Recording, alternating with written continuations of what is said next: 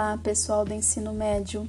Hoje vou ler para vocês uma análise da obra Vidas Secas, do autor Graciliano Ramos.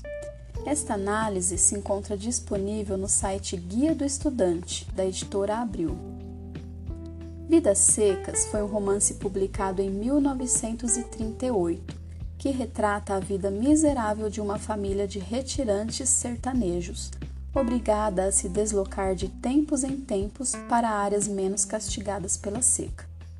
A obra pertence à segunda fase modernista, conhecida como regionalista, e é qualificada como uma das mais bem-sucedidas criações da época. O estilo seco de Graciliano Ramos, que se expressa principalmente por meio do uso econômico dos adjetivos, parece transmitir a aridez do ambiente e seus efeitos sobre as pessoas que ali estão. Vidas Secas é um dos maiores expoentes da segunda fase modernista, a do regionalismo. O diferencial desse livro para os demais da época é o apuro técnico do autor. Graciliano Ramos, ao explorar a temática regionalista, utiliza vários expedientes formais: discurso indireto livre, narrativa não linear, nomes dos personagens que confirmam literariamente a denúncia das mazelas sociais. O livro consegue, desde o título, mostrar a desumanização que a seca promove nos personagens, cuja expressão verbal é tão estéril quanto o solo castigado da região. A miséria causada pela seca, como elemento natural, soma-se à miséria imposta pela influência social representada pela exploração dos ricos proprietários da região. Os retirantes, como o próprio nome indica, estão alijados da possibilidade de continuar a viver no espaço que ocupavam. São, portanto, obrigados a retirar-se para outros lugares. Uma das implicações dessa vida nômade dos sertanejos é a fragmentação temporal e espacial. Graciliano Ramos conseguiu captar essa fragmentação na estrutura de vidas secas ao utilizar um método de composição que rompia com a linearidade temporal costumeira nos romances do século XIX. A proposital falta de linearidade, ou seja, de capítulos que se ligam temporalmente por relações de causa e de consequência, dá aos 13 capítulos de Vidas Secas uma autonomia que permite até mesmo a leitura de cada um de forma independente. A escolha do foco narrativo em terceira pessoa é emblemática, uma vez que esse é o único livro em que Graciliano Ramos utilizou tal recurso. Trata-se, na verdade, de uma necessidade da narrativa para que fosse mantida a verossimilhança da obra.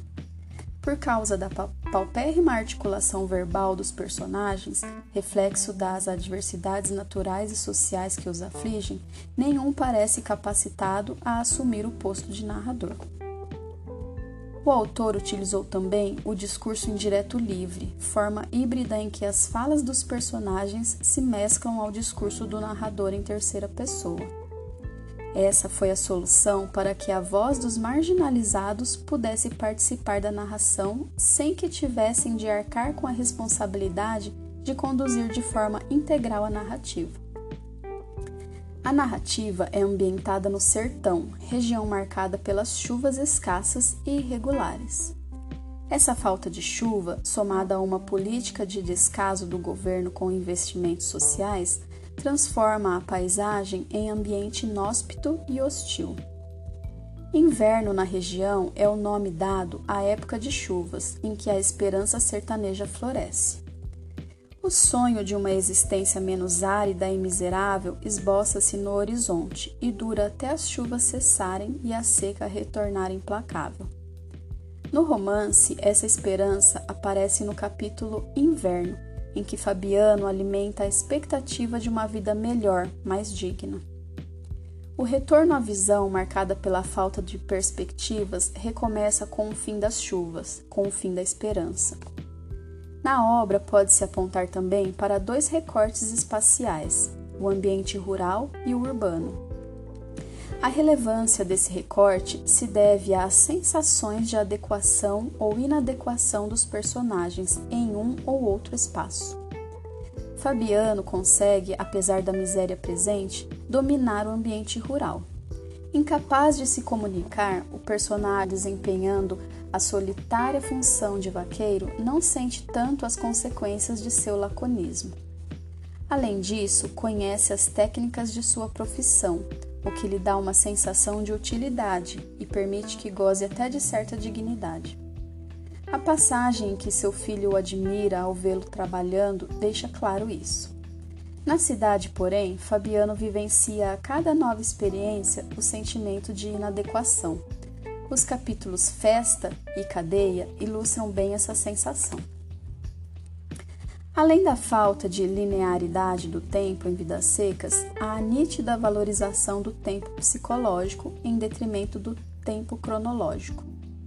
Essa opção do narrador de ocultar os marcadores temporais tem como principal consequência o distanciamento dos personagens da ordenação civilizada do tempo. Dessa forma, nota-se que a ausência de uma marcação cronológica temporal serve, enquanto elemento estrutural, como mais uma forma de evidenciar a exclusão dos personagens. Por outro lado, a valorização do tempo psicológico na narrativa faz com que as angústias dos personagens fiquem mais próximas do leitor, que as percebe com muito mais intensidade. No site Guia do Estudante, vocês podem encontrar essa análise e também o resumo do livro. E vocês podem encontrar a obra completa no site ler livros. Ok? Um abraço.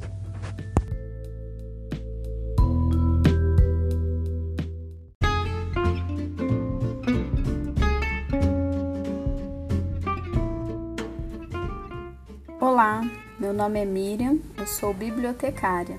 Hoje vou ler para vocês o conto O Sonho do autor Olavo Bilac da editora SESI SP.